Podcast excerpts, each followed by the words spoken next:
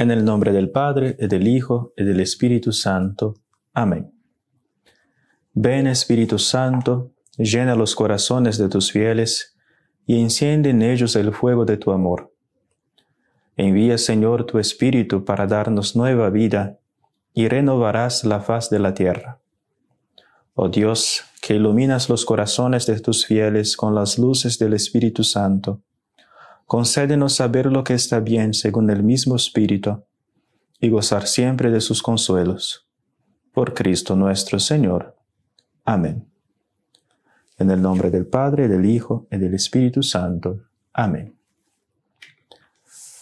Cuando se trata de meditar sobre realidades espirituales, lo importante no es saber muchas cosas, como dice el mismo San Ignacio, se trata sobre todo de gustarlas interiormente. Es más o menos la diferencia que hay entre ingerir alimentos y nutrirse.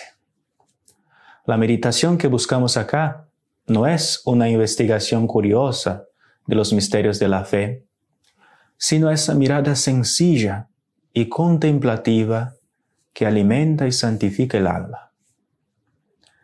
Debemos pues empezar con la oración la súplica a Dios para que todo lo que vamos a realizar, todas nuestras acciones, operaciones e intenciones, sean para mayor honor y gloria de la majestad divina. Y el misterio que hoy debe alimentar nuestras almas es el nacimiento de nuestro Señor Jesucristo en Belén.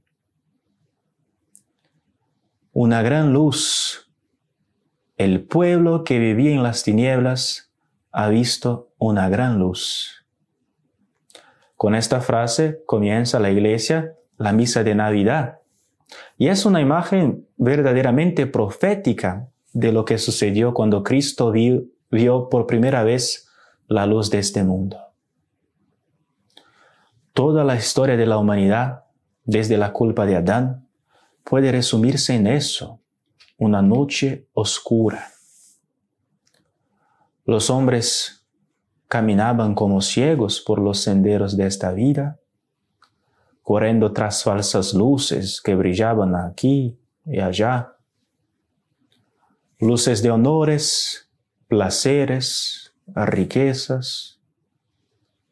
Tropezaban y caían en profundos abismos de vicio, idolatría, maldad, en medio de aquel caos eran pocos los que sabían y podían levantar el corazón y suspirar por el Mesías, predicho por los profetas con siglos de antecedencia. Ellos habían dicho que un día saldría el sol de la justicia a disipar para siempre aquellas trevas, aquellas tinieblas. Este día es justamente lo que meditamos hoy el nacimiento de Jesucristo. El día en que un pueblo que vivía en las tinieblas ha visto una gran luz. Ante un misterio tan grande, tan grande, de un Dios infinito que nace como un pobre niño, lo primero que podemos preguntarnos es esto. ¿Era necesario que Cristo naciera así? ¿Era realmente necesario rebajarse tanto? La respuesta es sencilla. No era necesario. Cristo no estaba obligado a descender tan bajo para salvarnos. Pensad que al nacer en Belén, nuestro Señor se rebajó de tres maneras. Se rebajó infinitamente en primer lugar, en primer lugar porque se hizo hombre. ¿Quién podría medir la distancia que existe entre el Dios Supremo y la naturaleza humana?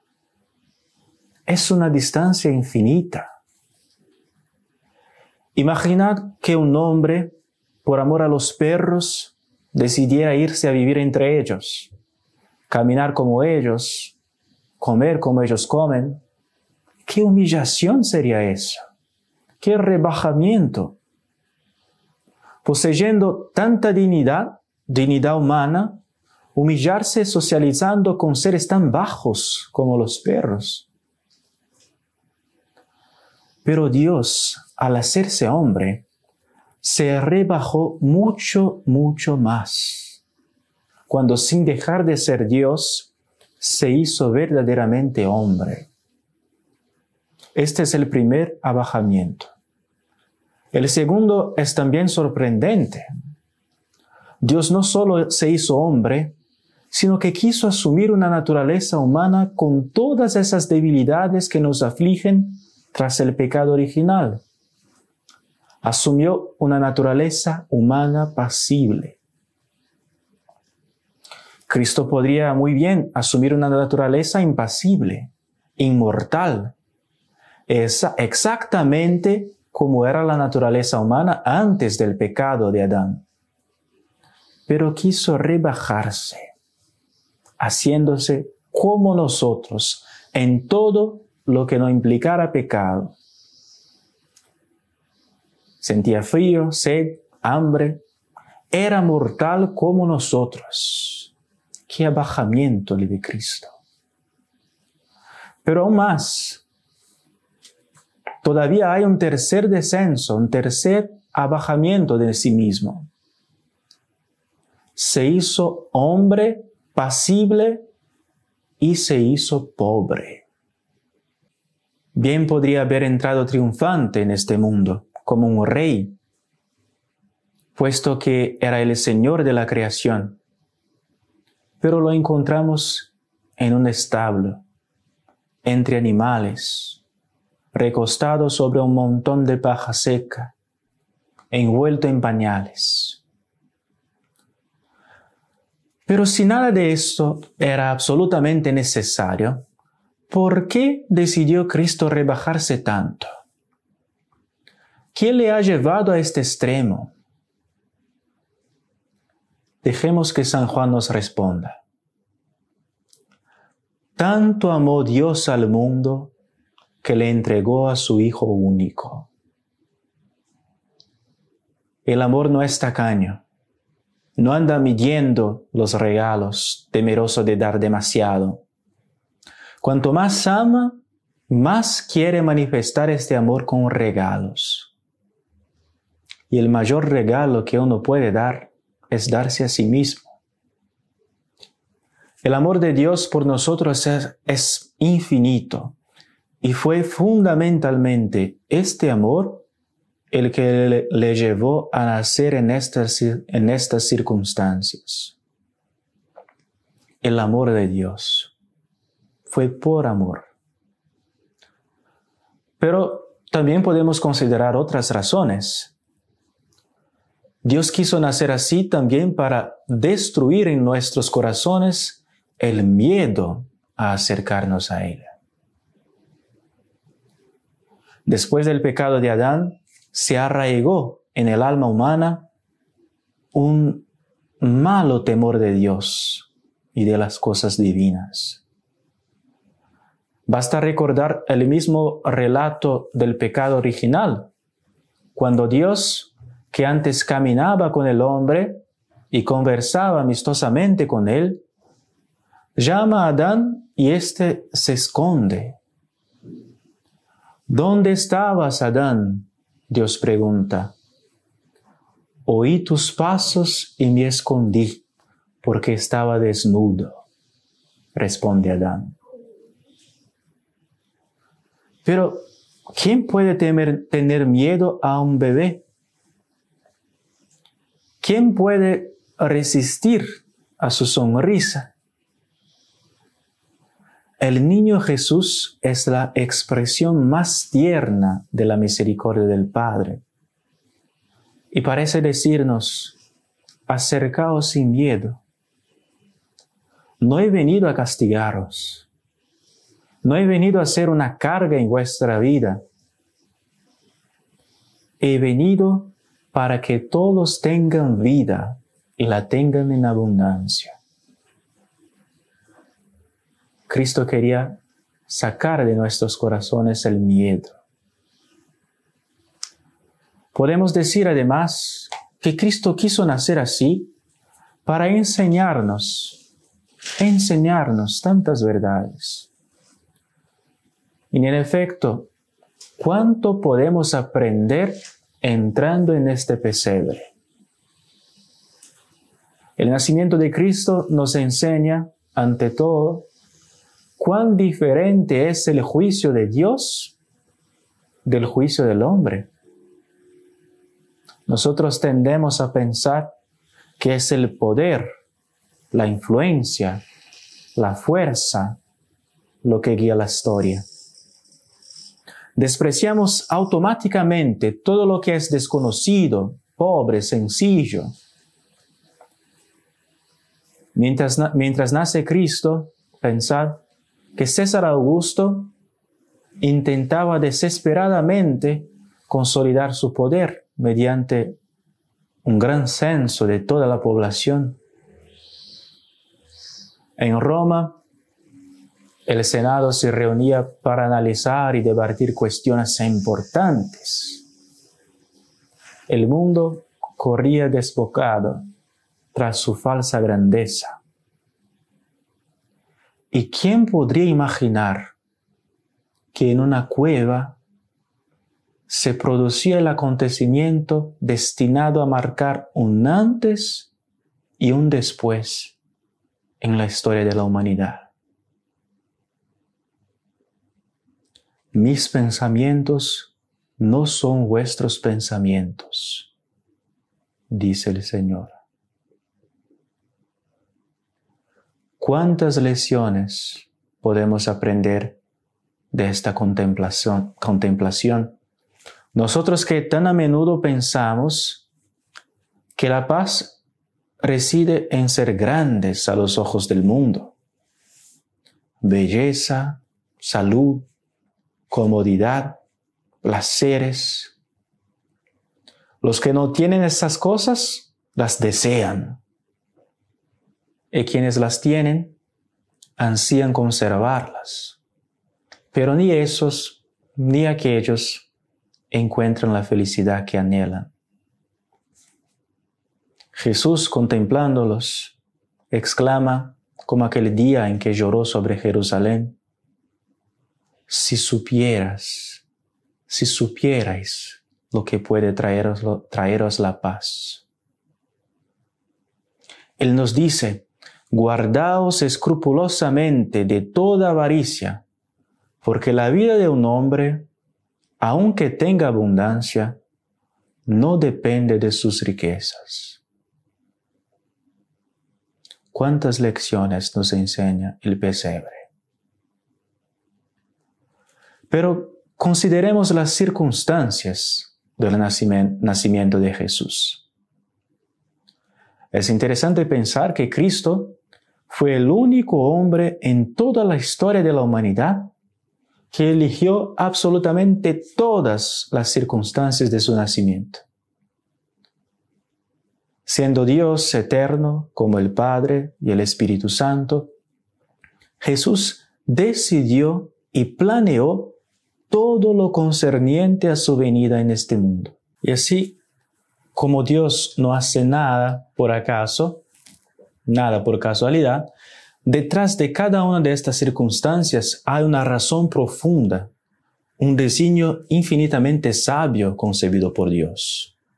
Así ocurrió, por ejemplo, con respecto a la ciudad en la que Cristo decidió nacer, Belén, que como enseña Santo Tomás, significa casa del pan.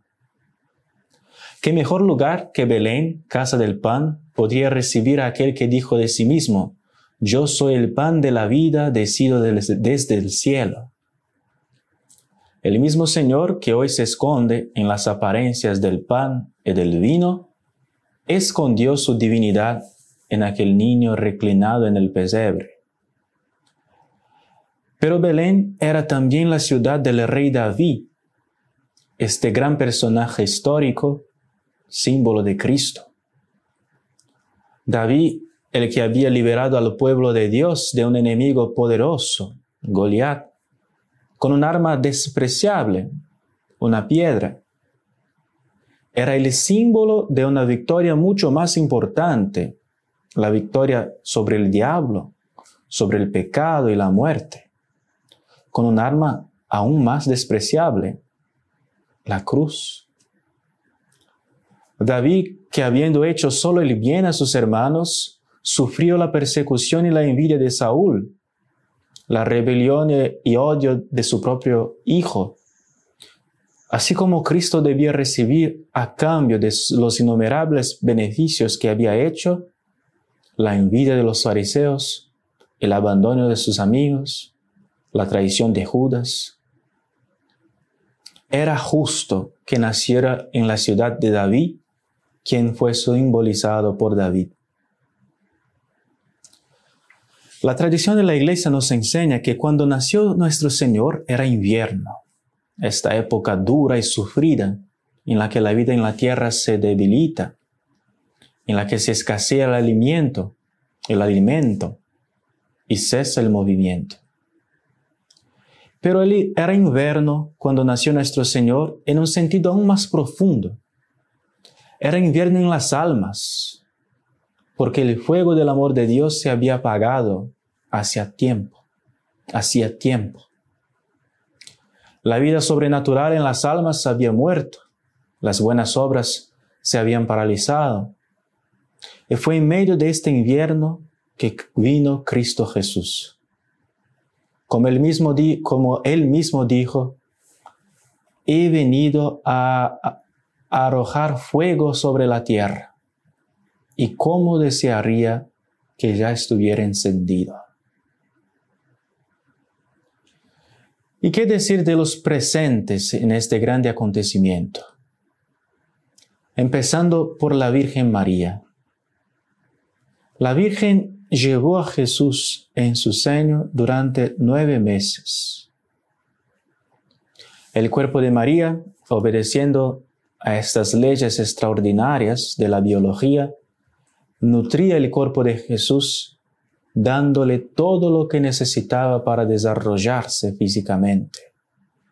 Y Jesús retribuía tan precioso servicio enriqueciendo el alma de la Virgen María con gracias sublimes. Ella le hizo hombre y él la hizo partícipe de su divinidad. Y cuando el desarrollo físico de Cristo alcanzó esa plenitud que nos dan los nueve meses de gestación, nació nuestro Señor. Pero no fueron dolores agudos ni contracciones cada vez más frecuentes a anunciar que había llegado la hora. Dar a luz a Cristo no fue para la Virgen María un sufrimiento atroz, como para todas las demás hijas de Eva sino que fue un éxtasis de gloria. Los dolores del parto vendrían después, cuando la Virgen iba a corredimir a la, humanidad en, en el Calvario. Mas el nacimiento de Cristo fue un éxtasis de gloria. Allí no había necesidad de parteras, no habían gritos de dolor, Así como la luz del sol baña el cristal sin romperlo y con sutileza atraviesa su solidez y no lo rompe al penetrar, ni al salir lo destruye, así el verbo de Dios, esplendor del Padre, entró en la morada virginal y salió de ella cerrado el claustro virginal. Por eso la iglesia venera a María como virgen antes, durante y después del parto. Y pensad con qué afecto la Virgen María abrazó por primera vez a su hijo recién nacido. Lo estrechó contra su pecho, lo alimentó, lo adoró. ¿Qué pensó cuando contempló cuán grande era el amor de Dios que lo llevó a tal extrema humillación. ¿Qué pasó por el alma de la Virgen cuando consideró que aquel que sostenía al mundo con su poder quería ser sostenido con su leche? Qué profunda adoración rindió entonces la Santísima Virgen a este niño Dios que descansaba en sus brazos.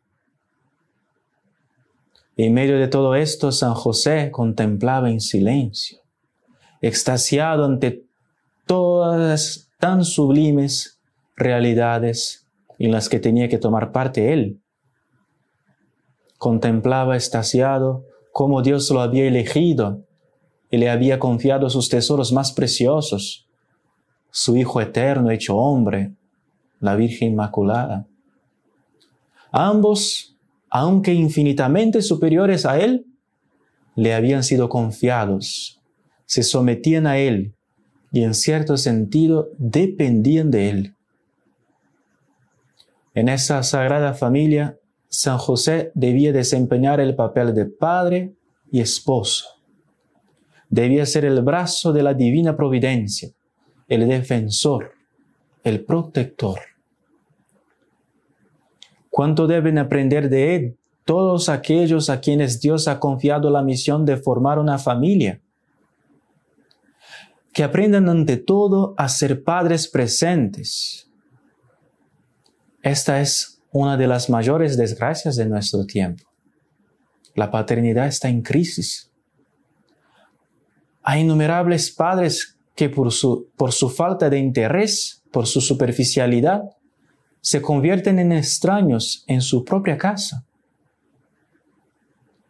Piensan que cumplen con su deber proporcionando el sustento del cuerpo y se olvidan de engendrar el carácter de sus hijos, con su ejemplo, con su amistad, con su interés en sus vidas.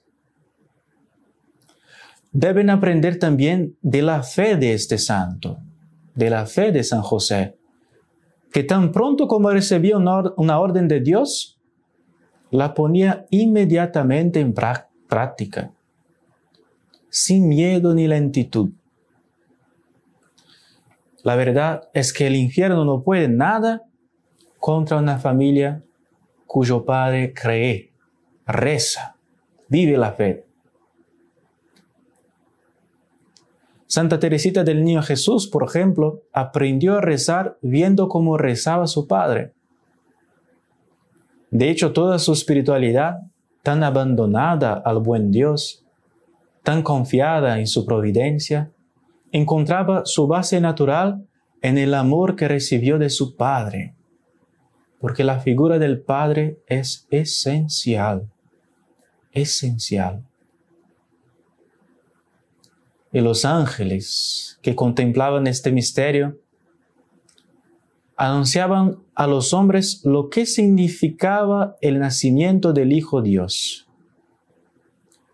Gloria a Dios en las alturas y en la tierra, tierra paz a los hombres de buena voluntad. Aquel niño era verdaderamente gloria del Dios Altísimo, porque Dios es glorificado cuando su bondad su perfección, resplandecen ante los hombres. La creación, por ejemplo, da gloria a Dios manifestándolo, como una obra de arte manifiesta la habilidad del artista. Pero infinitamente más perfecta es la gloria que este niño da a Dios, porque Él es Dios manifestado en carne. El que me ha visto, ha visto al Padre, dirá unos años más tarde. Yo y el Padre somos uno. Pero este niño es también paz para la humanidad. Paz. Esta realidad tan anhelada por los hijos de Adán y nunca encontrada, se ofrece ahora a los hombres en ese niño que vino sobre todo a reconciliarnos con Dios. De enemigos de Dios nos hará hijos adoptivos, de deudores con una deuda infinita, nos hará herederos, herederos de una herederos de una felicidad eterna en el cielo. Y al reconciliarnos con Dios, nos reconciliará también entre nosotros, haciéndonos a todos hermanos, hijos del mismo Padre considera el grupo de sencillos pastores que son elegidos para adorar en aquella cueva al niño Dios nacido. ¿Por qué pastores? ¿Por qué pobres pastores?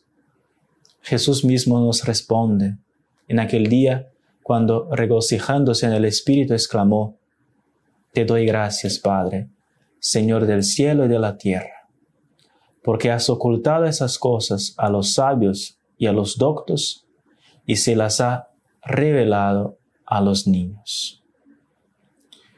Durante toda su vida nuestro Señor permanecerá siempre así, invisible para los soberbios de corazón, y visible para quienes se reconocen niños ante Dios.